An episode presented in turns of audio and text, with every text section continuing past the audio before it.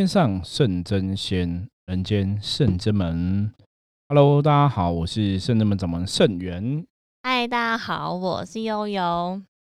今天是礼拜二，嗯，对我们来说又是一个礼拜的开始。对，对，因为圣真门伏魔师后，我们是礼拜一公休嘛，嗯，对，所以礼拜一有时候会休息一下这样子，然后算是家家庭日，成对陪陪小朋友也是啦，那也是沉淀一下能量啊。因为有时候你还是需要某种程度的放空。像以前有个卡通很有名，不晓得大家有没有看过，叫《通灵王阿叶》。哦，大家可能没有看过。最近动漫又有新的那个重置版哈。那其实为什么讲到这个卡通？因为这个动漫哈，它其实提到一个观念，就是说它里面在讲通灵人的故事。嗯，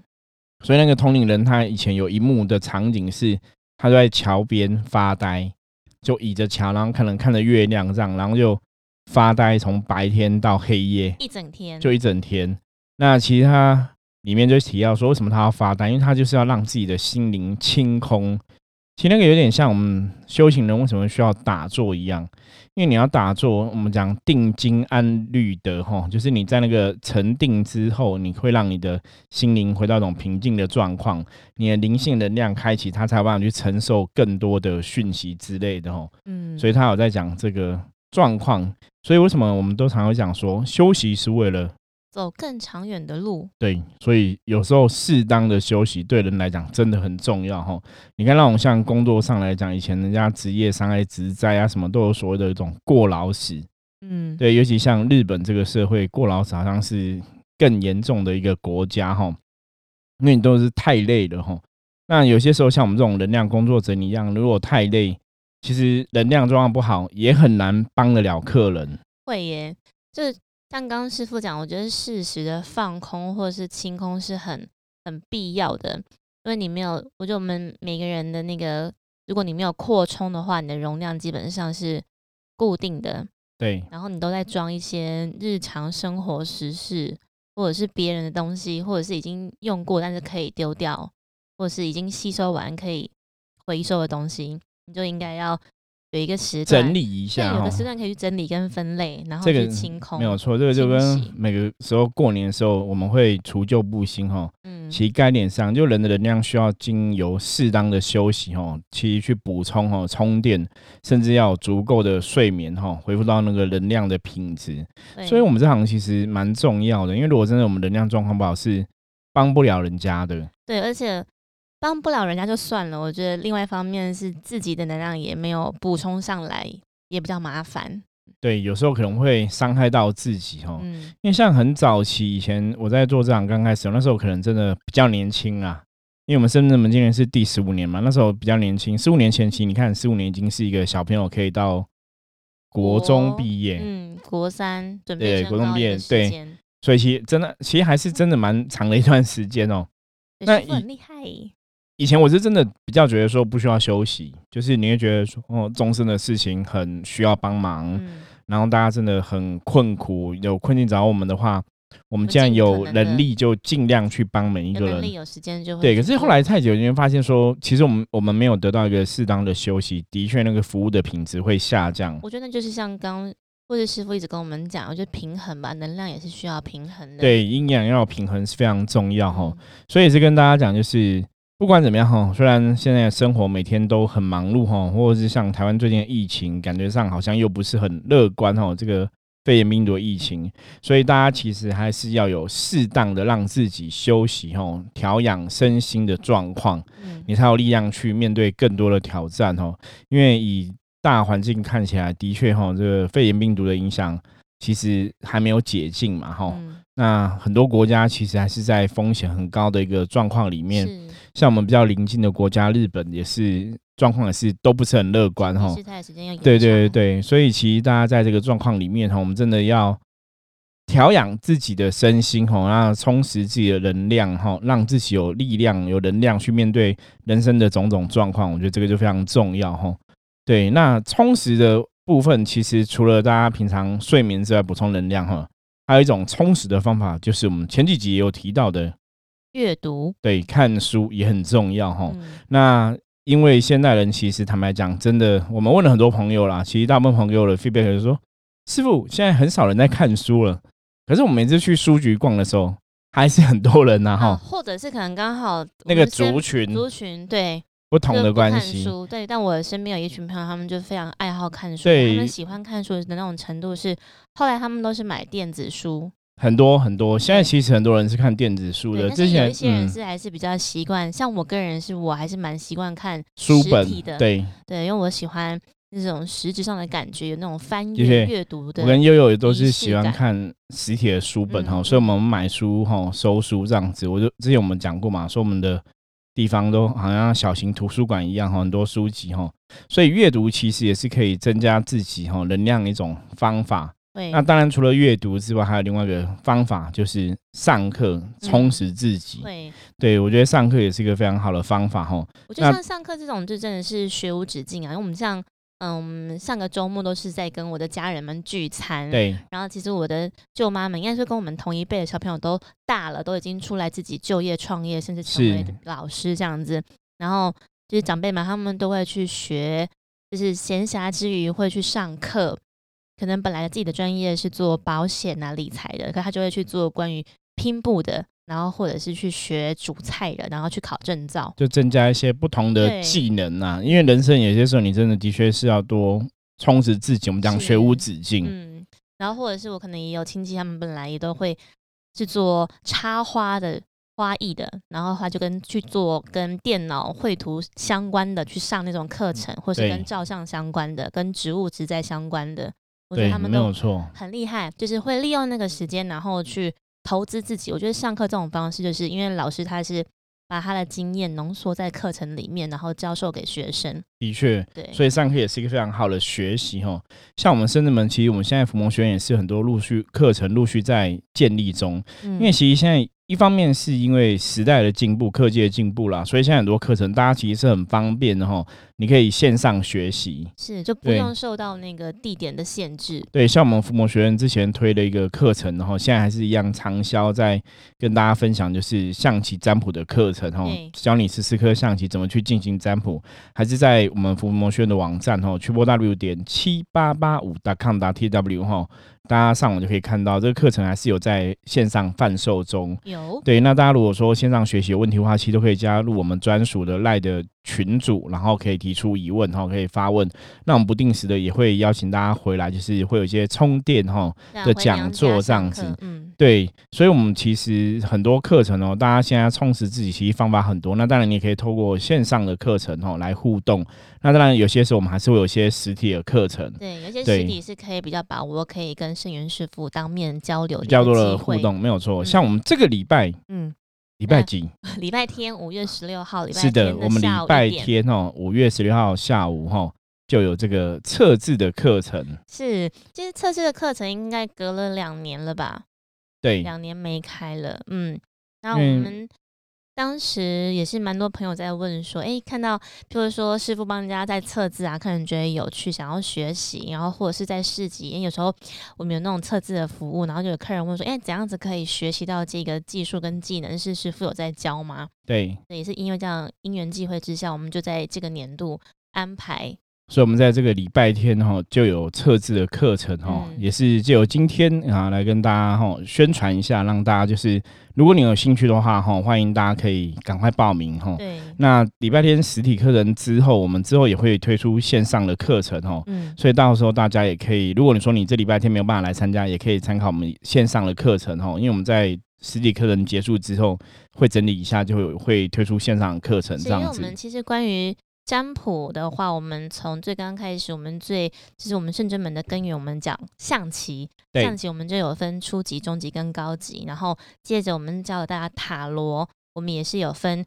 初级、中级跟高级，所以我们都先从初级开始。那测字也是一样，我们有分初级、中级跟高级，那我们会先上的是初级班。对，可是圣真门其实应该不，应该讲我自己的个性啊，通常跟我们学完就是你只要学完初级就已经。非常够用了，像我们初级就教很多，因为像锦囊相授，对，像我们塔罗的初级其实就已经教完七十八张牌了，嗯，对，不是像有些人初级可能只有教二十二张，我们一个初级其实也是等于是实战班，就是把你教到会了哈。因为我比较会觉得，就是你已经付了钱，不要说感觉好像学一半不痛不痒，嗯，所以学了就是这样学以致用哈。包括我们这礼拜天教测字，之前以前开了测字哈，你可能学完之后就可以去外面帮对，就帮就可以帮别人测字了，已经很厉害了哈。所以你只要上课认真学的话，我们真的就是虽然只有几个小时的课程时间，可是就可以让大家哈这个学习哈可以收获满满。那象棋这样讲起来，如果讲前面象棋，你还要去认识十四颗象棋的。字啊的定义这样子，然后你像学塔罗，你要学大牌跟小牌，学完之后好像才可以帮别人去占卜。但是讲到测字，就原则上你只要从小是生长在台湾这样，然后 从小开始累积的文字库量应该算是不少。对，所以好像只要一张纸跟一支笔就可以做到这件事情。对，应该这样讲，就是测字基本上来讲，就是只真的只要一支。一张纸一支笔就可以，就是你只要会写，就你看得懂字哈。啊，现在不用纸笔，现在手机用那个，用手机可以直接写哈。那甚至说你看不懂字，其实也是可以测哈。我觉得这是我们测字班比较特别的地方哈，因为有些时候你当然看完看得懂字，看不懂字都有它不同的测法。那当然我们在上课时候都会特别去教到哈。是。那最主要是哈，也是来跟大家聊聊哈，这个测字这件事情，就是。我是怎么开发我的测字能力的哈？因为一开始其实早期坦白讲，真的，一开始我们真的是接触象棋占卜，象棋占卜本身就是透过象棋的文字，嗯，去定义事情，字音字对，所以象棋的部分，其实你会真的，你真的学了象棋之后，你会觉得象棋，哎，它跟测字好像有点关系，因为我们也会去讲这个文字的架构啊，然后然后怎么去推敲这个文字的意思。那所以基本上，我觉得学象棋占卜的人，你懂了象棋占卜之后，你在学测字，基本上可以鱼帮水，水帮鱼，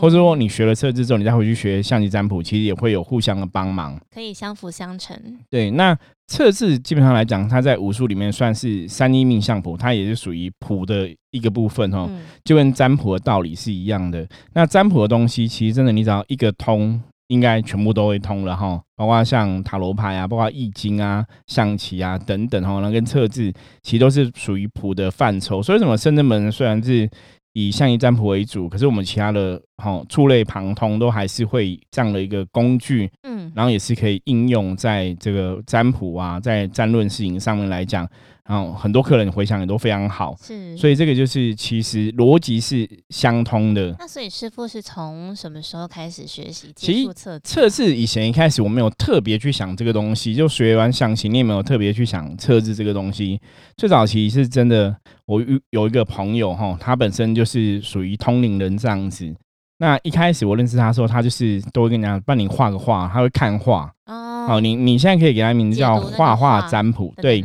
可是就很很有趣哦，我就看着他在那边画画之后，那也许我们真的是有这样的一个天命使命，是走这一行的。嗯，所以以前包括像我可能看别的老师在算命，看别的老师在通灵，在问事，嗯，可能我们真的是有一些慧根吧，哈，或者小小灵感。我只要看别人在算什么，看一下，我大概就会了解说他的能量运作是怎么一回事，哈，就大概会看得懂。比方说这是接神的，这是。通灵的，或者说他有没有可能是有养小鬼的哈？就是在人家在做什么事情，我们大家就门道对就会判断。那我以前常常跟很多朋友讲说，那其实不是我厉害，那是我的灵，也许真的还蛮聪明的，悟性比较高，或者是说我的灵以前真的接触了很多东西，所以这辈子回复记忆之后，你就看很多东西会看得比较清楚一点，比较透彻。所以我那时候看他画画，我觉得很好玩。他就是人家画，你会问事情，你可以用画的。那有些人不用画，有些人就写写字给他看，嗯，那他就有他的解读这样子。然后有一次也是很特别，是。我在外面哈，然后因为有些时候有些朋友知道说我是占卜老师，好，他们就会想说，哎，师傅你在那里可不可以帮我办个象棋啊，问个事情啊等等的运势。那早期我们其实都会带象棋在身身旁哈，大家知道那象棋就是一副象棋其实很重嘛哈。那后来深圳门我们有做了那个象棋的牌棋卡，嗯，对，所以如果大家有兴趣的话，也可以购买棋牌这样哈，棋卡使用，小就是跟扑克牌一样。对我们之后也会推出奇卡的特别套组啦，我觉得大家就是可以关注一下我们的消息。我们之后有一些计划在推展中哦，可能也会有奇卡套组，那大家有兴趣可以呃收藏哈，或是购买在身边，就是你翻奇卡也很方便，你不用带一副象棋到处跑。对，所以那时候就是有个朋友他要问事情，然后他就是没有我没有带象棋在身边嘛，然后我想说，那这样怎么办？你要问事情，我要怎么帮你算？就灵机一闪，对我就跟他说，那你写个字好了，嗯，哦，你写个字或画个画这样子，哦，就跟他讲，然后他就画画给我看，那我就照当下灵感去解读，结果解读之后发现，哎，好像还蛮有道理的，哦，可以推敲，所以后来我就开始习惯，就是有些时候人家问是有时候帮你写个字，然后就看个字，你就会有个灵感出现，嗯，对，然后慢慢慢慢就会解出一个兴趣来。那当然，后来像这几年，我不是都有接神在办事吗？对，因为神明也会写东西嘛，会他们写的文字又更更高不一样哦，写嗯灵语哈、灵文这样子，所以其实，在那个过程的训练中，我觉得那个感官能力的确是有得到提升，所以测字就会反而变成越来越有趣，你越来越有感受的一个状况。嗯，对，可是早期像我刚刚前面讲那个案例，就临时人家问的时候，其实你叫人家写字，其实你真的会看得懂一些东西。后来我才了解说，哦，那其实重点还是回到源头。如果我们有在做一些修行的功课，你有开启你灵性的能量，其实真是一里通百里通。哦，都可以适用。其实，那那我像其实师傅如果因为之前有提到说，像以前在研究风水，就会把市面上所有风水的书都翻过一遍，然后学习易经也是这样子，然后学习关于八字也是这样。那像当时学塔罗，或像现在学测字也是这样子嘛，就是会把所有市面上所有能够阅读的书都浏览过一遍。对，也有很厉害。我其实也有好几本测字的书，嗯可是我其实会挑啦，因为有些书其实写的，也许跟我们无缘呐、不是不是，哦不能说人家书写的。就他们的逻辑跟脉络对，大概大概就会看一些测字的书，或是我觉得哎、诶还不不错的，可以有嗯些对跟我的观念比较合的，然后可以吸收的。是所以的确也是看了好几本测字相关的书籍，然后去归纳出来一些道理来跟大家分享哈。我刚刚突然脑中闪过，有点像题外话啦，就像象棋嘛，其实坊间现在教象棋的老师好像也不少。对然后曾经就是好像记得师傅有去拜访，就是跟朋友聊天的过程当中，然后朋友也说，诶，他好像去也有朋友，然后会帮他做学他有去学象棋这样象棋，子，对，就那个讲讲义一打开之后，就是是就我的著作，那，嗯，是师傅以前的著作，其实还蛮有趣的，蛮有趣的。然后我们参之前也是参加过人家房间的那种象棋的推广，也是跟你讲说，只要两个小时你就可以学会象棋。那当然我们也，我就我是蛮好奇，就我就去听了，就听了之后我也觉得太有趣了，因为他讲就是完全直接带过，然后也不太讲太深，就讲的很浅，然后都说。到时候讲义呢，我们就会在赖的群组里面分享给大家。对，结果好像说，那就我也蛮期待的嘛。好像说下午上课，晚上就收到讲义了。就我一打开，我也是笑了，因为那个内容就是跟师傅的那个写的著作对一模一样。然后他对还特别标注说，版权所有就是禁止，就是怎么样怎么样。当然当然，后可是这这对这无可厚非，因为早期其实我是几年啊，现在应该是十四年前，嗯十四年前写了《象棋占卜秘籍》这一本书哈，在数据流通。那在那个之前，其实市面上应该没有相关的象棋占卜书的著作，，嗯包括现在也都没有。就是市面上虽然有人在做象棋占卜，在卜卦，在问世，在帮别人算，在教课，可是真的是没有这样的书籍在书面上流通。所以那个时候，其实我写了这本书嘛，那可能真的写的还不错啦。我觉得应该是真的还不错啊，所以大家都会善用。写的很浅显易懂，而且师傅有举例一些故事，没有错，没有错。嗯那因为这些人很可爱，他们写的故事跟我写的故事又一样，你一模一样，你你就觉得很好玩哈。可是我觉得那个是很，我觉得还是蛮开心，就是好的。有的因为很表示你的你的象棋是 OK 的，所以嗯别人受用，那他会去分享。是那我觉得市面上越多人懂象棋，其实是一个好事情，嗯因为我们当初在呃教导象棋的过程，就希望说这个学问可以分享更多人，让更多人知道，那你可以帮自己占算，然后可以帮助自己趋吉避凶。对，我觉得这是一个比较重要的一个概念啊。但我想要就是一样呈上题补充的是，像我们刚刚讲说测字，有些人就是会有不同的自己的解读的跟跟定义嘛。那像象棋也是，后来我刚不是说我加入了那个社团嘛，然对后看到那个讲义嘛。那其实呃，师傅对于象棋单一颗有单一颗的定义。然后用于，譬如说用于工作上，或是用于身体上的定义都不同，对，单一颗跟组合又有不一样。不一样，对，那当然他们的解读又会新增他们的不同的意思。没有错。当然，你学一个东西，你会有自己的想法加注在上面嘛。对，然后但是在这个中间，我可能就会看到说，那到底在教的那个老师是不是有真的很懂，懂得是不是很透彻？会不会在解读的过程当中会让人家误解了，或者是那个方向其实是真的有一些偏颇了？这个就只能看到各个我们讲同学或是学生的缘分了。就是你今天可不可以找到一个老师，比方说，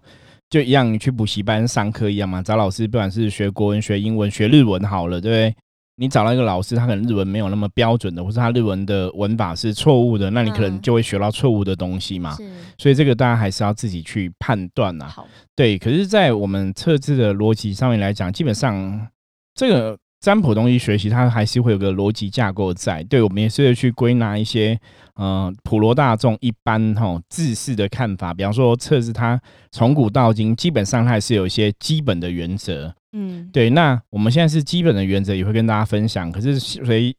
测试这件事情，就跟你学很多东西一样，其他是比较摄入说所谓关于灵感的这个东西。嗯，所以本来大家为什么前面应该讲说，其实适时的放松自己，或是休假哈，休息是为了走更长的路。为什么我前面从这边来聊，就是说，如果你想要学好占卜的这个技能，不管是测字，不管是塔罗牌，不管是象棋占卜，不管是易经卜卦。其实适度让自己的能量是可以放空的，然后可以净化的，可以稳定、安静下来，哈，清静，其实都会有所帮助。那我觉得那可能会让自己，就是你倒空完之后或清空完之后更平静，然后对于一些事情感知也会更加敏锐。对，那这个感知力的训练，其实就是大家其实平常真的是要相信自己的直觉啦。对，不然有时候如果你很累，就会变得很迟钝。因为之前我们 上一次在教测字课的时候啊。就有同学也很有意思，哦，师傅我不想写，那我想写字，对他不想写，我们说我们就写个字来练习嘛。嗯，然后我们我们那时候我记得是我们发黄纸跟红笔给大家，就一人一人一张纸，一人一支笔。对，然后我就跟他说，没关系啊，你不写我还是可以测。嗯，因为那个时候其实都已经是在走感应路线了，可是很好玩，那个当下你还是会看得懂他想要。表达的，或是为什么他写不出来，或是对，好，又有讲到重点了，没有错，测字其实是看能量这一件事情。你不写，其实它还是有一个能量呈现。你写了这个文字上有什么样的能量，都可以看得出来哈。而且，即便是同一个字，不同人写，或同一个人写，不同时候写也会不一样。对，你的笔画、你的笔触、你的字的大小正哈或歪哈，其实都有不同的状况。那其实真的测字看的就是文字的能量。以前我们讲过嘛，文字跟语言是有它的所谓的能量存在哈。比方说，你你写个字，写个开心，写个爱，大家会觉得很正向哈，会觉得看了之后会觉得是有力量的，对，或者写加油什么之类的哈。那你如果写个什么吃大便很臭，什么乐色人哈，什么你看就觉得不舒服嘛。那个文字就是有个。承载一个负面的意念在上面哦，所以文字的确是有它的能量。所以测字除了本身看文字的架构之外，是最主要是看你要去拆解这个文字的能量。嗯，这样讲起来，好像就像回到我们以前国小老师都会教我们说要去认识部首。然后把字拆解开来，好像这样子去认识一个部首一个字，这样好像就没有这么困难。对，那本身文字像以前有讲嘛，文字有六个主轴，就是原则是象形、会意、哦转注、指示、哦假借，然后什么？哎呦，还有个就是有这些象形跟会意的这些状况去拆解文字哦。那我们在车子的教导方案里面，其实会用比较多是在象形的部分，因为早期文字的。严格跟发展，它本来就是从日常生活中的人的哈言行举止百态哈去归纳出来的哈，所以包括最早以前的甲骨文啊哈，类似这样的一个文字，对它都有它的一个道理。所以我们变成说，你回复你以前远古的记忆，回复你的感官，你去感受说这个文字它要告诉你的是什么一个。答案，嗯，就一般我们在测字来讲，用最多是比较偏象形的部分哦。那像会议指示、转注、假借这些，其实有的还是会用到没有错。可是用最多是应该会是在象形的部分，因为呢，大家也会更容易懂哦。而且有的时候反而更简单的东西就可以对，因为你会更容易去了解这文字要讲什么。我们不要讲的太复杂。我说深圳门其实在教大家哈，我们伏魔学院在教大家就是希望。化繁为简，哈，就是把一些东西，哈，复杂的东西讲的很简单，这样子。而且有时候可以返璞归真，你不用到搞得很很很华丽，或者是讲的很冠冕堂皇这样子。对，那大家真的学会了可以用，哦，学以致用，这是一个。比较重要的部分。而且我们大家本来其实讲说，不管任何宗教信仰，甚至是占卜也好，都是希望可以帮大家来做到一个趋吉避凶。对，就是你透过这个学术哈，或透过这个工具，应该是让你的生活可以变更好，这才有意义啦。嗯，对，不，而不是说单纯只是学一个，哎，好像很好玩哈。我觉得当然好玩，也是一个学习很重的一个点，没有错。其实我觉得好玩是一个学习的。动力对我而言是一个蛮强的动力，就先比不上说好像想要去让别人觉得我很厉害，我觉得是我觉得自己好像学了之后可以帮自己，譬如说解梦啊，对对对，或者是测试一下当下应该要注意什么，或者是因为我现在处在什么状态等等的。对，所以除了我们刚刚讲就是象形部分的话，其实文字刚刚也有讲嘛，以前小时候老师教我们文字有教部首部分嘛，那就是我们在测字里面有讲到另外一个部分，就是我们会有加字。或是减字的部分哈，就是怎么加字、怎么减字，我们在课堂上也会跟大家来分享哈，让大家你怎么去单看文字哈。其实我们我觉得我们的测字的教法比较特别，是就算你看不懂这个字是什么字，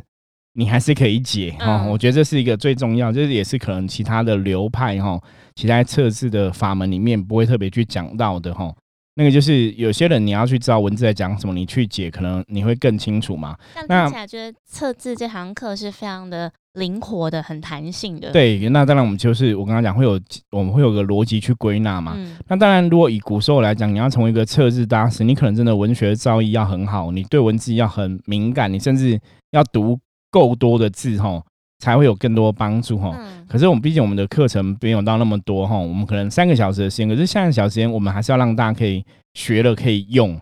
所以我们其实哈的方法就比较是在 focus 哈，教你怎么去感受你的直觉，然后你从文字的部分你要怎么去拆解哈，在那个状况里面，所以你学了三小时，基本上来讲是非常够你在外面一般的问题啊，哦，可能问工作、问运势啊，哈，问。感情啊，等等的都可以使用这样子，非常精华的三个小时。对，那最后我其实也想跟大家分享哈，测字到底有什么好玩哈？其实测字以前有很多这个测字的故事哈，那我们可以来跟大家分享一个测字的故事，让大家知道说这个文字到底有什么魅力哈，跟架构哈。这个故事其实很多测字老师都说过啦，所以有在教测字的人应该都有听过这个故事哦。可是大多数的朋友应该没有听过，我们还是可以聊一下哈。那测字就是以前宋朝时候有个测字的大师哈，那叫谢石哈，谢谢谢谢你的谢哈，石头的石哈。那谢石哈，因为以前有些时候人我们常常讲哈，人不能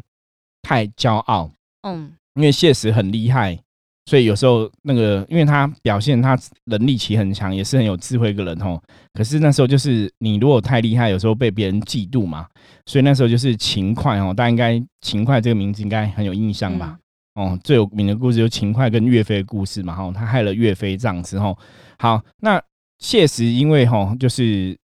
表现太好，被勤快哈不入眼就对了，哈，对，所以后来就被勤快用计哈，把谢石哈贬贬到这个边疆去了，哈，那贬到边疆去，当然就是你会有那种狱卒嘛，或者那个小卒在押押解谢石哈，那他就在途中就遇到一个哈老先生哈。然后老先生就拿一个那个什么测字大师的牌子立在旁边就对了。谢石就觉得，哎，其实测字我已经很厉害了，还没有听过有人敢称大师这样子。那他也觉得很好玩哈，他就请这个老先生帮忙测个字哈。然后他就测一个石哈，石头的石哈。然后他说他这次离开之后不晓得会不会顺利这样子问哦。老先生因为他不是有玉竹压着他吗？对，所以他说玉竹哈是竹嘛。一个碎旁边一个石，一个竹，就叫破碎的碎。嗯，他说是碎哦，感觉没有非常好。然后他又问那个玉竹，他说你的贵姓这样子？吼，玉竹说他姓皮，所以他把石又加一个皮，叫破嘛。所以不管是碎或是破，其实都是不好的嘛。哈，破局。对，所以看起来他这次去可能就是凶多吉少的状况。对，那在这个部分哦，他谢石哦，他这个老先生的时候，他也有写个字给他测，他写个谢这个字哈，嗯，就老先生看一下就说，哎，原来哈，你跟我做是一样的工作，因为谢这个字哈，拆开是言生寸哦，语言的言哈，身体的身哦，中间是身体的身，旁边是寸哈，就说你是靠嘴巴讲话的哈，在帮人家看相册，因为你在讲这个人的身形啊或什么的哈，所以他就说你可能也是测字大师哦。那当然这故事也是很有趣啦，因为我那时候看延伸寸，其实应该只能说你知道他是用嘴巴在讲话而已嘛，可是他才会去猜出来说他是测字大师，也是蛮特别的哈。嗯，对。那最后他们这有一点故事，我常讲有时候看这种故事，大家就是真的把它当故事看看就好了哈，因为故事怎么传出来的其实都不可靠，可是通常这也在跟你。暗示哦，就跟大家讲说测字这事情是怎么如何有趣哈，所以像刚刚讲，他看到破跟碎嘛，那是从文字哦，你加字去推敲，然后看延伸寸就在讲说他的工作状况。那最后那个老先生就跟他讲说哈，嗯，谢实也想要测一下嘛哈，说其实我也是测字师没有错。他说还是你有问题想要问我哈，我们就交流一下。那老先生说，我不用写字，我本我本身就是一个字了。好，你知道是为什么吗？为什么？因为他们站在山边，所以老仙是一个人嘛，嗯，所以呢表示老仙是一个仙哈，仙人哈。就谢石看了之后，想跟老先生讲话之后，老先生就不见了哈，所以他就大概知道说，仙人来跟他讲说，他此去是破碎的状况哈，看样子就是真的凶多吉少哈。这是一个很有名的谢石测字的故事哈。那这个故事里面其实就在讲到讲到我们上课堂上文讲，就是加字，他写个十，你旁边加个皮就叫破。好，旁边加个足就叫岁，所以那个十测出来结果就不是很好。可是你看，他就跟占卜一样推敲，是用当事人的一些状况，有没有？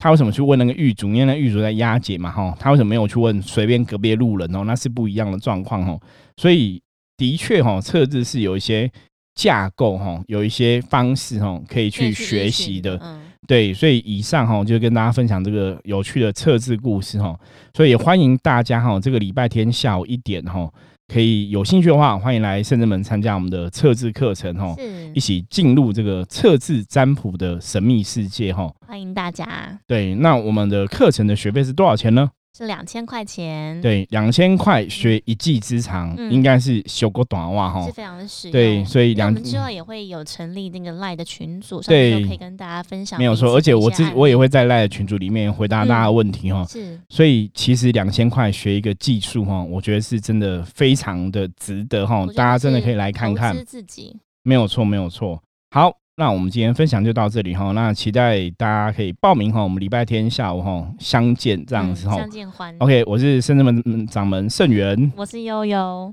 有任何问题的话，欢迎大家加入我们来跟我们取得联系。我们下次见，拜拜。拜拜。